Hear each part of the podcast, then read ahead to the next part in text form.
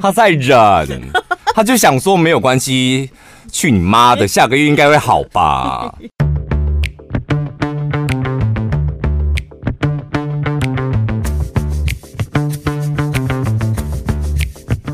大家好，我是小潘，我是宝拉。我今天声音很低耶，不知道怎么了，就是没有高音哦，所以你们待会就是又会一直听到这个频率哦。没关系，大家就爱你声音低。如果你那个耳机效果还不错的话，嗯、呃，对。今天先先回两个听众朋友的问题，因为毕竟已经积累很久了，刚好这两位都是主管。而且这两位主管，你们的工作内容就是好像跟我差不多，项目啊，比如说他们都是要处理行销业务的。嗯嗯。先讲第一个，嗨，小潘，我要贡献一个工作的问题，因为你的文，你的那个故事很长。我有尝试的想要删减一些段落，哎、欸，我发现我删不了、欸，哎，表示他文笔非常好，对不对？是好像没环环环环相扣，就是有一些抱怨点，你那两行你删掉，那个抱怨点就变得好像我在捏造假新闻，很棒啊！我们来听听这个听众朋友的故事。我是专案中阶主管。要处理行销业务、客服、电商、生产管理、采购等跟商品有关的疑难杂症，还要带下属，还要负责一个新的品牌的推广，包含合作。我都是这样过来的，可以的，你可以的。我跟你讲，你这个工作是非常好的，因为你一口气就是你的工作内容包含了。你一个人就是一间公司哦，行销是一个部门嘛，业务是一个部门，客服一个部门，电商一个部门，生产管理采购是另外一个部门。对啊，好。所以你一个人就是一间公司，如果你熬过去，如果可以熬得过去的话，哦、就你将来这种人是大家抢着要的哦。嗯、每天 每天加班加到死，人生已经成黑白了，这是他的结论。白天处理公司内部。的鸟事跟烂摊子，还有下属各种状况，还要再教他们各种工作上的技能。我只能够下班处理我负责的企划案，还有发想等等。但是老板跟主管永远都不满意，觉得我的工作效率有问题。我的主管非常喜欢嘴我跟酸我。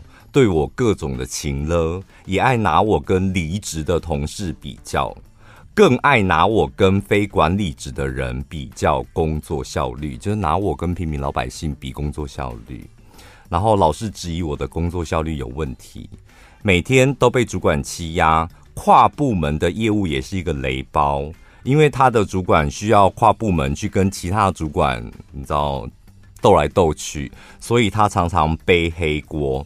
偶尔一两次就忍不住了，我真的会为自己发声，然后反呛我的主管。结果呢，我的主管永远都聚焦在我的情绪，然后过度解读我的情绪。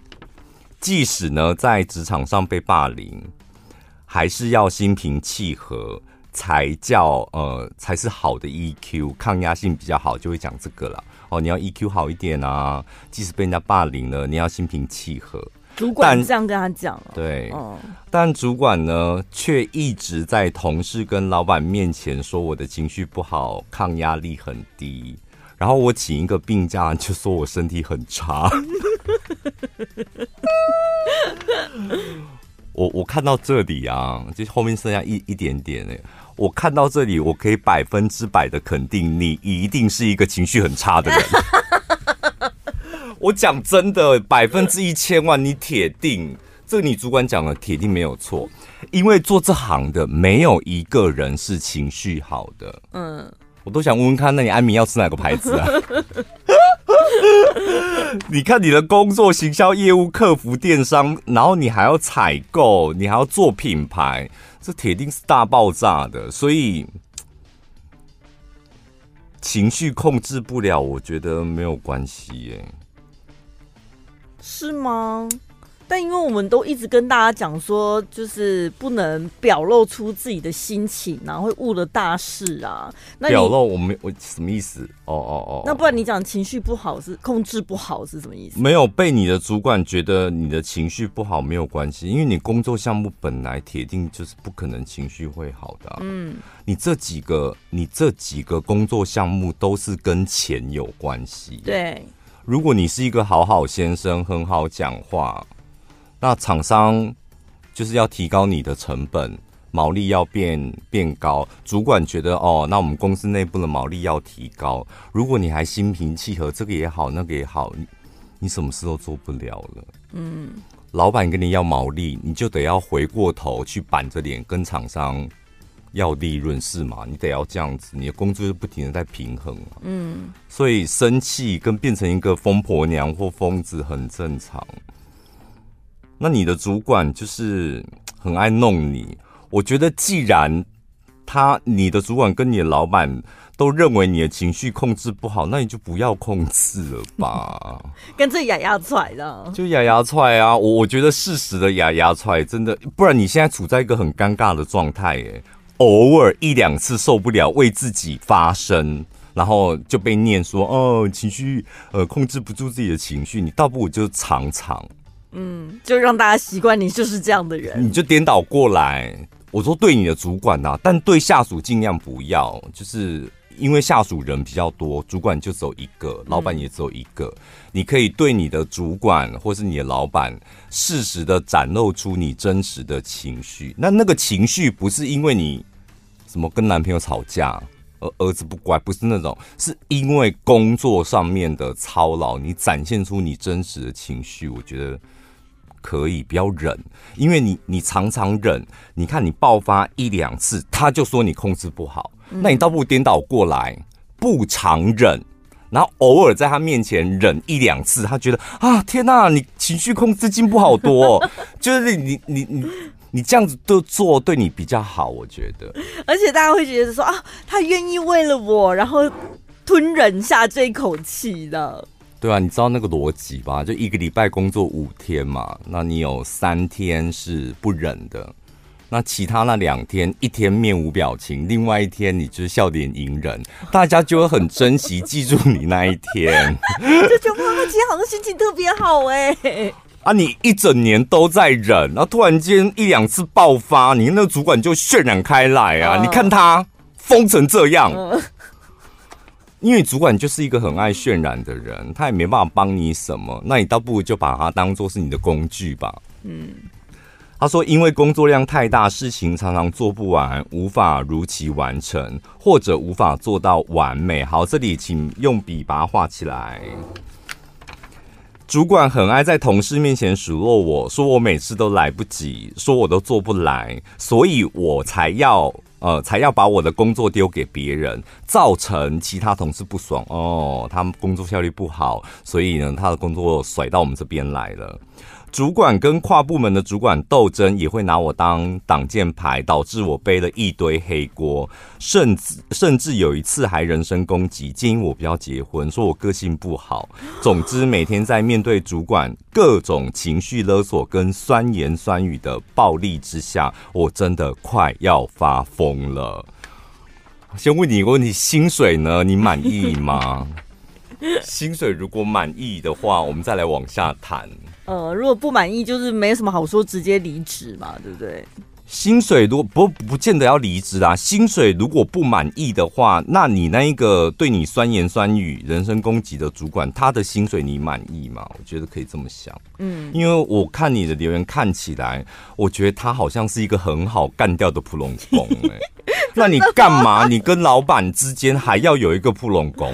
他就是。看起来也没在做什么事啊，然后忙着跟其他部门，而且我跟你讲，光看你提供的几个线索，就是他说，呃，员工哦，员工如果生气，他就说，哦，你控制不不住自己的情绪，你 EQ 不好，然后常常害你背黑锅，然后爱跟其他部门的主管斗，那看起来就是一个只是爱民没什么实力的冗员而已啊。嗯那他在你的上面，感觉上他也只不过是个传话的主管。那他是可以传老板的话哦，而且他也是可以跟老板报告事情的，这就是一个非常大的资源啊！就所有事情都掌握在他的手掌心。所以你如果对自己的薪水不满意，那你去探听一下他的薪水是多少。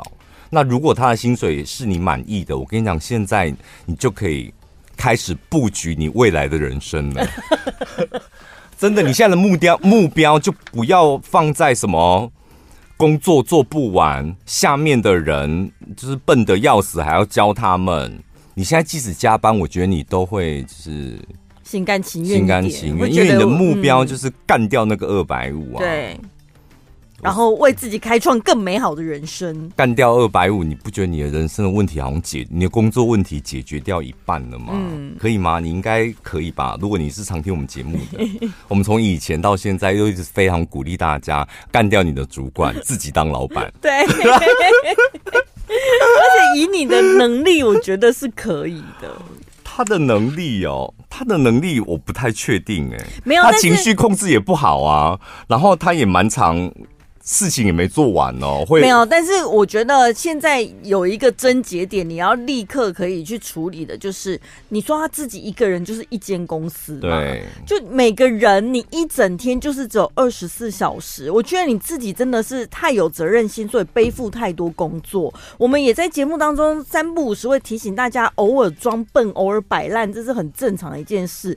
你把所有工作全部揽在自己身上，然后自己又要求完美，难怪你的进度一直达不到，其实应该适时的把一些工作分出去，才不会你已经 delay 进度了，主管逼不得已叫你把工作分出来，然后又造成其他员工的困扰。那大家当然就会觉得说，哦，你能力不足。其实，在一刚开始，你还没有、哦、先分，对，要分的就先分掉了，你何必自己扛？中阶主管只是讲好听话，其实根本也不是个主管啊。嗯，对啊，就是个 老鸟的资深而已啊，然后老鸟冠一个中阶。我跟你讲，中阶最衰，真的，因为你做的事情跟一般员工是一样的。然后，而且如果照你刚刚讲的，一开始接到专案的时候就开始发工作嘛，就是这个那谁负责谁负责这样，下面的人会说：那你凭什么？你凭什么分配啊？这不是你分内该做的事吗？所以现在是要我们帮忙你吗？是吗？哦，那我可以帮你啊。没有，但不是你不都都教大家很多技巧吗？就先把一些小事情先搞砸，嗯、然后久了大家就会知道那个你不擅长啊。这是我个案的，我觉得就是一般分配工作应该是用主，当然是让主管去分呐、啊，那就变成看你要怎么跟主管争取这件事情。没办法，他主管就是个普通工啊，他他他是中阶主管，所以翻成大白话就是比较老的员工，是吧？是比较资深的员工。这种主管，那就是你自己要先布局好，布局好了之后，就跟主管禀报说，这次专案我觉得可以怎么分怎么分，因为怎么样怎么样。如果他真是个普通工，我相信他也不会有其他意见的。会哦，普通工就会说为什么？我觉得现在最近大家大家都很忙哎、欸，我觉得先不要分，你自己先做做看，因为以前你就自己做的啊。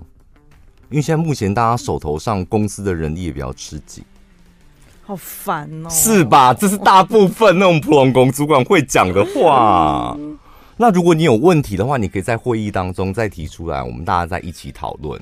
好，你下次就在会议中提出来。那这件事情，我们想工作分配一下，就是因为涉及到行销，还有业务单位，然后还有一些我们品牌的合作，这样你一推提出来完之后，大家私讯开始讲，哎、欸，他在甩锅他的工作内容了吗？无所谓，那也私底下讲啊，对不对？会议上大家也安静，你工作顺利分出去了，没你的事了。这是必经的一个手段呢、欸。我我真的觉得，因为你卡在中间，你你要。在乎下面的人，又要在乎你那个普通工主管，对我来讲，真的最好的方法，我自己的做法，真的想尽办法，就是干掉那个普通工的，不然你就是卡在中间。一个公司最辛苦的就是卡在中间的主管，你熬，你如果三年没有往上，可能更进一步的话，我让你很容易变成冗员哦，爹不疼娘不爱的冗员。嗯，新人也看不起你，就会觉得哦，他只是资历比较老而已，能力也没比我强，这样，然后薪水领的比我多，然后。公司的主管也也会觉得啊，你就是一辈子怎么到现在都给你一个管理职，你也没有往上爬，没有更好的表现，就真的很容易变成一个公司体制里面真的是爹不疼娘不爱的那个族群。所以倒不如现在趁现在满腹委屈，把那个爆发力甩出来。哦。就出气在你那个主管身上啊，那个普隆公身上啊。有时候负能量的确是会转化成很大的动力。而且我跟你讲，你你如果很那种心不阿兵，你知道，真的，你你行不阿兵，就是在公司体制内不容易受到尊重。哦，对，因为你的晚辈，就是你带的晚辈，他会觉得啊，你怎么就是连为自己争取都不敢？嗯，你这个勇气都没有，那你怎么带我们？那如果你是行不阿兵，你的主管或老板，他就吃定你行不阿兵啊。他当然知道你很累，忙不过来。哎、欸，你一个人干一间公司的事，但是你也没讲啊。但我看你的脸，就是很辛苦是没有错啦。但是你也没讲，那我干嘛？搞不好不辛苦，你只是、那个、天生长那样子那个来而已。所以不要那种新不阿兵，就是新不阿兵的人在。公司里面真的会很辛苦，就是默默承受的好吃亏，而且大部分都会就是会被欺负的，都是属于这种心不啊病。嗯，所以你你你开始在开始觉得有点烦，然后老板主管都不体谅你，然后你赶快把镜子打开，照一下你的脸，看看这时候你有没有心不啊病？不啊，当归，就是这个还蛮重要的。另外这个问题，你看我们的听众多精英，中阶主管这个是经理耶，哇哦，都是主管哦，哈，经理也有苦恼。他对他说：“我是经理，我有挂业绩，工作第一年老板都很正常，可以接受每个月业绩下滑或成长，但是今年老板变得好怪，他加入扶轮社。”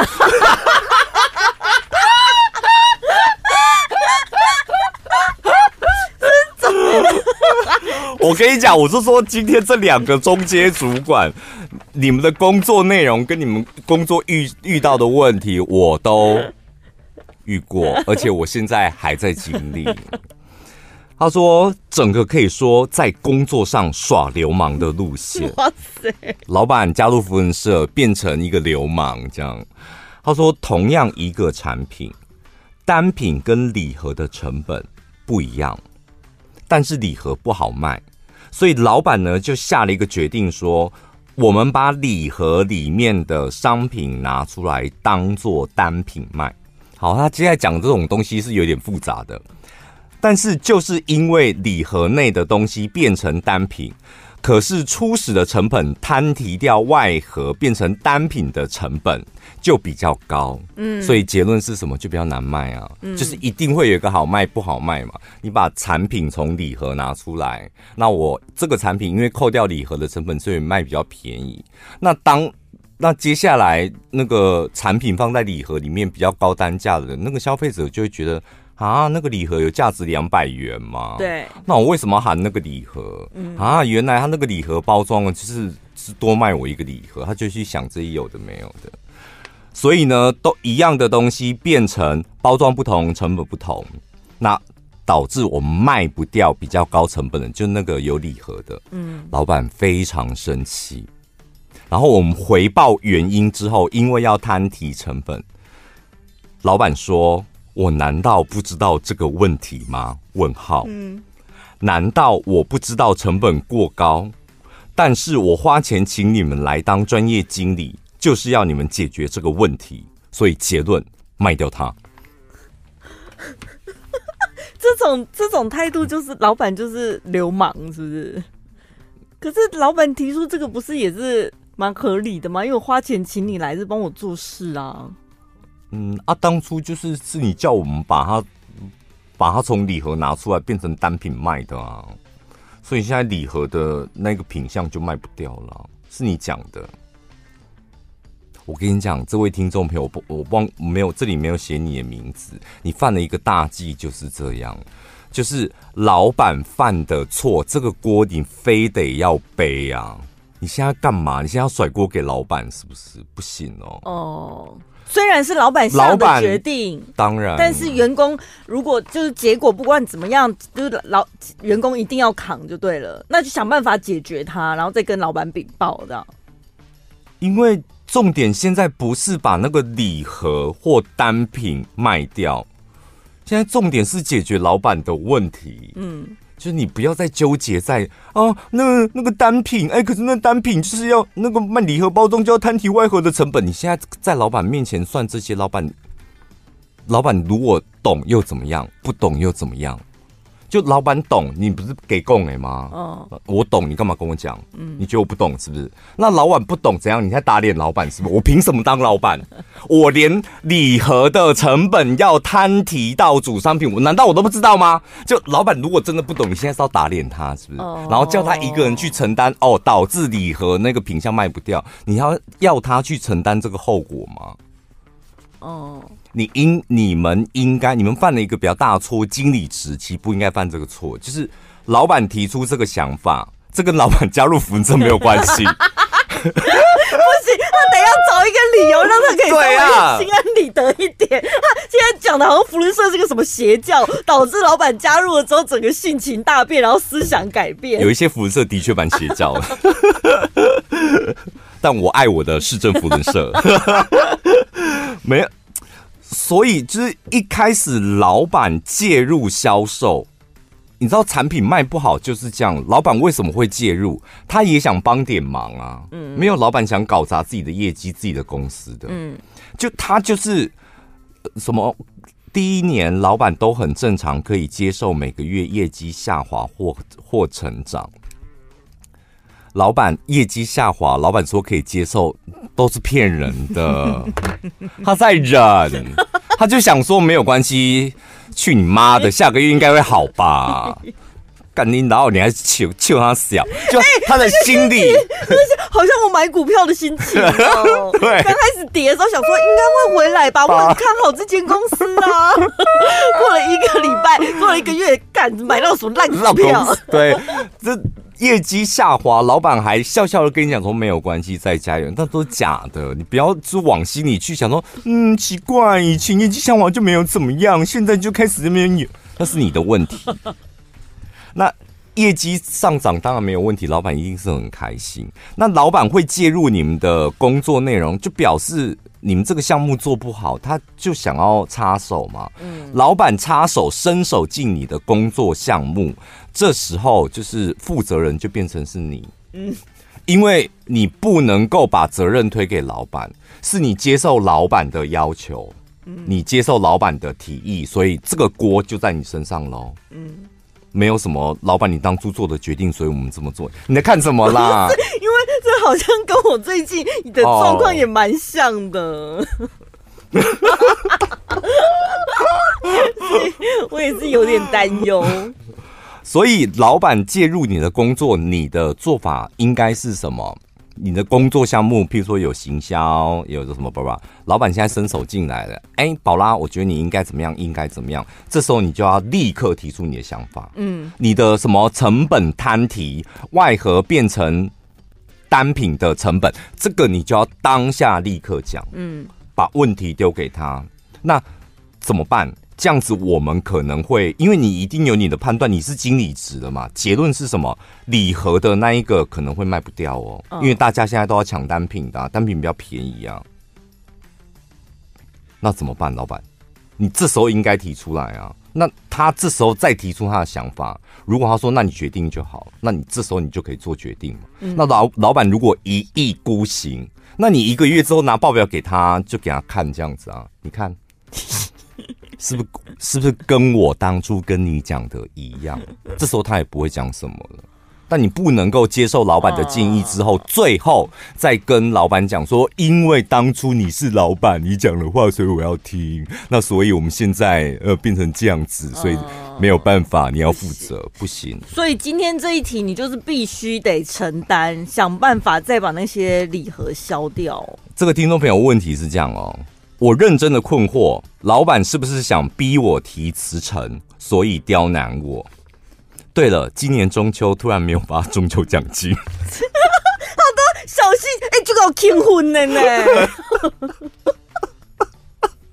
我们今天这两个听众朋友都是就搞庆婚的中介主管，他是不是有点玻璃心？就一这样子就觉得老板想要逼你走，没这么严重吧？没有啦，我跟你讲，老板没有这么闲，不要再幻想老老板要么就把你 fire 他。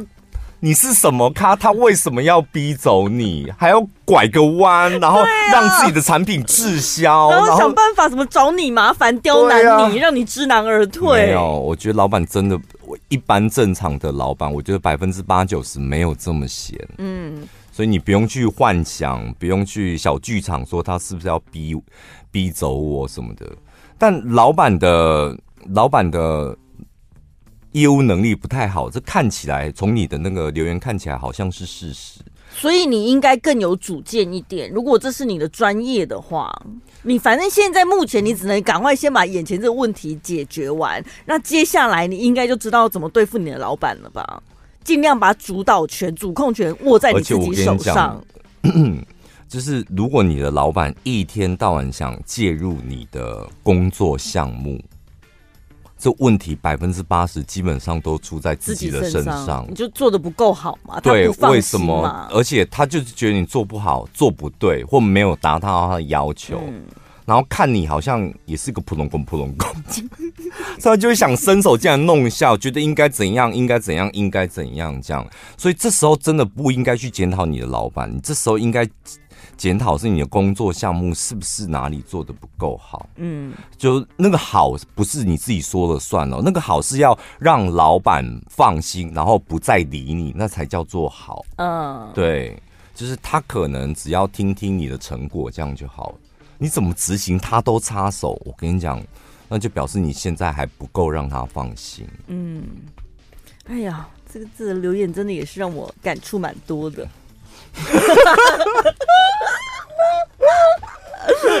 你最近在，我们一起加油。你最近在经历，就是老板不停的介入你的工作项目，是不是？我觉得好像整间公司他都想介，想要介入啊。他最近想法很多，大爆发呢。真的吗？哦，他最近我看他独独在介入的，就是你的 AI 电台而已啊。我们的真的都没有，小童也没有啊。小童也没有真的啦，没有。现在 AI 电台已经扩大到是全公司的事情了，你说全台湾的事情是不是？总统候选人都要提出证件吗？等一下我，我我们先探听一下，现在刚刚最新的进度是不是？就是现在已经要渲染到每一个，因为对啊，因为就是他们不是也有负责另外一块，就是对外行销的部分，什么、嗯嗯、那那个不对，他也意见很多哎、欸。嗯，我小荣啊，小荣吗？对，小 tree，小 tree，哦，那个部分他也是有很多的想法，然后督促他们，就是一定什么时候要完成什么的。所以我们最近也是，对啊，就最近大家工作，哎，这两个听众朋友为什么今天特别挑你们的留言出来？一来你们这个私讯问问题也问很久了，二来就是刚好。就你们遇到的问题跟我们是差不多的。对，好，接下来讲一下那个买房小系列，就是如何避开恶邻居。这个是蛮多人会遇到的问题。就是我好不容易喜欢上一间房。但是，你说房内屋内的格局啊，平数大小，那可能关系到我挑的地点，然后我身上准备的钱。但都完成之后，那我的邻居到底是什么样的人？嗯，会不会遇到恶邻居？这只能烧香拜佛碰运气。我跟你讲，台湾人就是都好人吧，所以台湾人很怕遇到恶邻居、恶婆婆、恶、哦、同事、恶摊家、呃什么恶商家，什么什么。只要前面加个二，大家都很怕这样。这反正都觉得是别人不好。事实上，你更可怕。搞不好最多毛就是你自己。对啊，人家都没嫌你，你还嫌别人。都还没买房就在怕二邻居。搞不好你搬进来，你才是真正的二邻居吧？我们来看一下网友他用自己的经验，他自己的经验哦，他跟大家分享有几招，你可以去看房的时候观察一下。第一个就是把鞋柜鞋子放在门外面的，这种呢，高几率会制造噪音，因为门外空间应该是属于公共区域吧。就不能放任何东西。对，所以你这样子把鞋柜啊、鞋子放在外面，这表示这个人的个性是喜欢游走在规定边缘的这种。我跟你讲，就是你你在你们家的那个电梯口看到有鞋柜的，就是两个问题：一就是这个住户有问题，他不喜欢遵守规定。嗯。二，你们家的管委会有问题，他怎么没有去制止他？对，就是你们家管委会是不是也是爱理不理，或是睁一只眼闭一只眼？嗯，所以你看到就是有一个那还好，但是好像有好几个楼梯间或者电梯口都有鞋柜，这时候你就要去问问你的物业或管理员，或探听一下是不是管理不确实或怎么样。这个是蛮重要的一个指标。可是先讲哦，他分享这几招，应该就是比如说你是租房或者是看那种成屋，有人入住才看得出来吧？对啊，就是、预售的根本预售没办法，预售预售你怎么知道你的那个邻居对啊，人还鬼，还是投资客？哦，对。第二个就是看哦，这个是我我也讲过，这个最重要，就看电梯里的公告。有很多会贴说，请住户不要做什么什么什么的，不要吸毒，就表示有人吸毒。对，不要制造噪音，那就是表示很吵，很吵的。你要去查出来到底是哪一户，就问一下管理管委会说，哎、欸，我问一下那个这一栋那个，嗯，那一栋会有小孩子吗？哪一户会会比较吵啊？嗯，就这时候你就可以去探听一下，对，什么十点后不要洗衣服啊，就表示这一栋楼常常会制造噪音。比较大的几率啦，所以就问一下那个管理员。对，所以看就是直接去问管理员，这个是很好的一个方法。另外就是你都已经走到管理室了，你也可以观察一下其他住户跟这个管理员的应对方式是什么，态度怎么样，会不会常常多少一下哦？对，哦哦，就很容易会有冲突啊。对，这个还。我我是基本上是都很少遇到我们家的那个管理员，嗯，因为就车停停车场，然后人就上楼了，所以遇到机会比较少。跟管理员很热情或咆哮，没事干嘛跟管理员咆哮？所以就表示那个住户有问题啊。哦。好，第三个。看垃圾分类的区域，我觉得鞋柜，然后还有电梯里面的公告，还有那个收垃圾的地方，这三个真的是最重要的。嗯，基本上你就看这三个，如果都没有问题，基本上也没有什么太大的问题。这三个地方其实它展现的就是。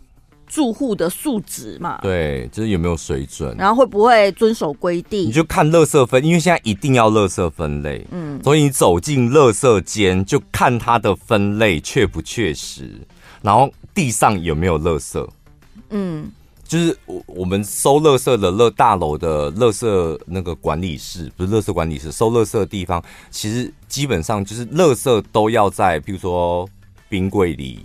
或者是分类箱里，嗯地上是不应该要有垃圾的。如果那地上有垃圾，那表示那一栋大楼的管理也是不太好。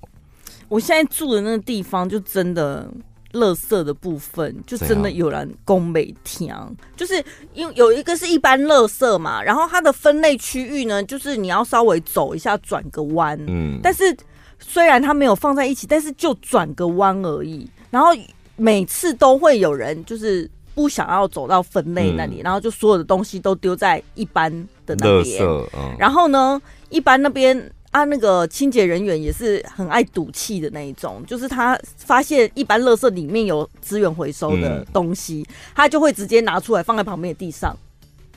哦、然后他就是要，他们是要求公告是要求，就是如果被拿出来的住户，你要自己去处理。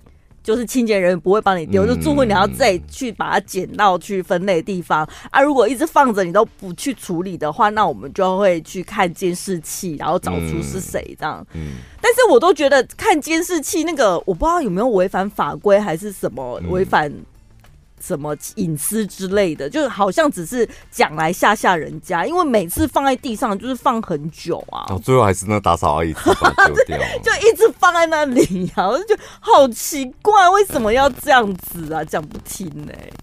好，所以检查你们家的那个收垃圾的地方，地板是不是干净的，垃圾分类有没有确实，那也是蛮重要的。那最后一点就是，如果你去看房的时候，刚好遇到。同一层的住户，或是同个社区的住户，就是自己稍微观呃观察一下，或者是可以问问看看人家愿不愿意透露这个社区怎么样啊，隔音好不好啊什么的。对我我真隔音这是我最在乎的，就是你说遇到恶邻居或是什么的，遇到邻居的机会，我觉得也很少。嗯，然后如果听到我之前住租房子的时候遇到就是常打架的情侣打架哦，然后或者是常常带男人回来的，我也觉得不会啊，我都觉得很好玩啊。对我来讲就是增添一点那种，就有点像乐趣这样。但噪音，我在家里如果还听得到外面马路上面那种摩托车或是汽车的那种声音，我真的不行。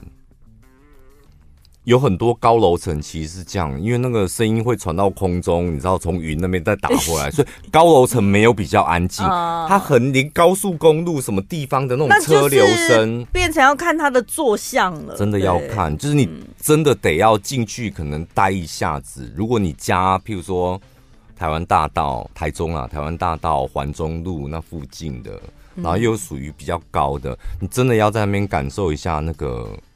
噪音的状况，我之前住那个栋距很近的啊，就是它是四户，刚好后阳台会围成一个天井的这样，嗯，然后那边的邻居好像就是有时候在后阳台可以看到对方，因为栋距很近，然后会互相打招呼的那一种。然后很奇怪，就是里面有一户呢，他老是在煮饭的时候会忘记关火。然后就会先传出烧焦味，接下来就会冒白烟，然后呢就会开始，就每一户大家都吸到那个白烟。对，然后大家就会出来看，说香爱猪米家，香爱猪米家这样子，然后就喊了好几次，然后你知道 H two 你的。然后那个做坏事的人永远不会承认这样子，然后就是大家就会惊慌失措，一个人喊了，然后第二个、嗯、第三个、第四个、五六个阿姨全部都聚集在阳台那边。这个是垃圾不分类那一栋吗？另外的，哦、对，就说到底是香啊香啊救命家，然后他们就是怕说用喊的听不到，嗯、他们要制造更大的声响，就拿锅碗瓢盆在那边敲。哦，是好像鸡舍哦。就很很多母鸡在那边叽叽叫，然后过一会儿之后呢，就没了嘛。他说啊，这掉啊，这掉啊啦，那我们该供了嘛，没赢呢。那个人就是这样子，我已经遇过，我至少快要五次了。他就是被人家喊不怕这样子，他也不承认。但大家都知道，心知肚明是他。是谁？对，因为因为你哪来的时间去参与这一段呢、啊？你你也知道是谁？假日的时候，我不知道是谁，我都是听阿姨他们在边喊说弄不赢呢。然后其另外一个阿姨就说：“其实大概那么在是像。”他们就故意在阳台聊这个，然后就是讲给对方听。然后对方，我觉得那个人应该跟邻居都处不好，要不然为什么大家就这样？你们那个么字形到底多么？是近到可以在各自站在阳台上面就。就可以跟对方聊天。对，他已经不是摸，黑是一个口了。哦，oh, 对，所以其实是真的很近，很近。然后，而且有的那个排油烟机是直接打到你的窗户那种最衰了。嗯、然后就这样一直喊，一直喊。我想说，那种邻居他怎么有？他这样怎么打好邻里之间的关系？大家明明都知道是他，下次下去倒垃圾或者是在那个走廊遇到的时候，一看到他就想说，哼。因为以小时候我们家就住这种啊，就是么字形的公寓这样，然后真的就是厨房的排油烟机就是对着那个天井发射，哎，所以所以煮饭的时候就全火力全开，大家都在发射啊。然后我们我们家二楼，我们家住四楼，二楼还有一间宫哎，他就做宫哎，嗯，所以他还会在中庭修金砖哎。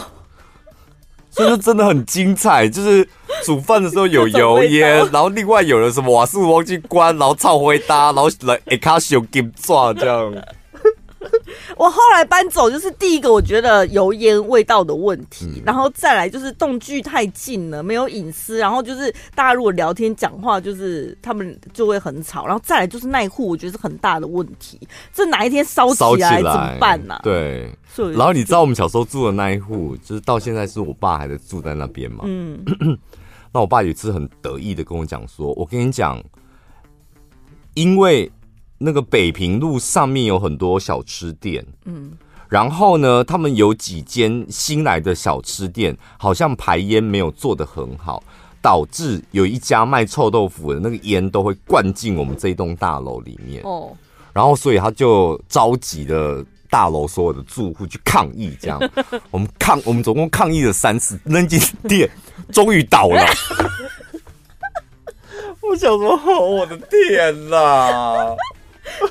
很得意的跟你分享这件事，很得意啊！我想说，这不就是我常在节目中干掉的人吗？怎么是我的亲生爸爸？可是他讲的会不会也没错？真的，他排烟没做好，应该请相关单位去稽查什么？我跟你讲，他就是人家环保局去检查，其实也符合规定。只是臭豆腐，我老实讲，那个烟什么油的都符合规定，但是那个臭味。你没有办法哦，可能那个真的可以传很远，或是有些人对那个味道就真的很敏感，而且每一家的臭味也不太一样啊。有些店家的味道，可能某些人就觉得特别刺。然后那个臭豆腐的也很衰啊。他说：“我的店面就在北平路上，北平路就是一个小吃街啊。嗯，就大家为什么都没事？就刚好就是可能他们家的厨房的配置，他原本租的那个店面配置就是在厨房就是在后面，哦、那后面就会衔接到所以住户的地方。住户，所以你那时候要去看那附近的房子，嗯、我跟你讲，就是你会遇到的问题就是这样。嗯，对，就是那里的那个栋距，就是大家都非常的近。嗯，然后。”近到不是只有你眼睛看这样看而已，就你真的得要在那边待一个晚上，或是一个下午，用力的吸。用力的听，用力的感受分分秒秒。那 我要怎么跟房仲讲说？哎、欸，那这个下午我在这边，我带了一本书，我在这边待个两个小时，知道吗？我不知道哎、欸，因为我真的觉得你刚开始去看，一般人就是你可能是下午三点去看，什么事都不会发生、啊。对啊，没有油烟呐、啊。啊，晚上才开始、啊。然后感觉哎也蛮安静的、啊，而且虽然没有什么窗外没有什么风景，但是很安静，这样你很舒服。我跟你一到五点，你什么都来了。我跟你讲。五点，然后早上七点的时候，小孩在尖叫，妈妈骂骂小孩，干不干？对，都没听。对，我那里就是这样子，东区很近，就是这样。早上小孩，然后下午就是婆婆、妈妈、阿姨们的聊天。因为我们大部分去看房子，一定都是挑那种周末啊，嗯、然后下午时间，或是早上十点、十一点，最风和日丽的时候。下次我会记得问一下什么时候最吵闹，我那个时候去看一看。好的，下礼拜见，拜拜。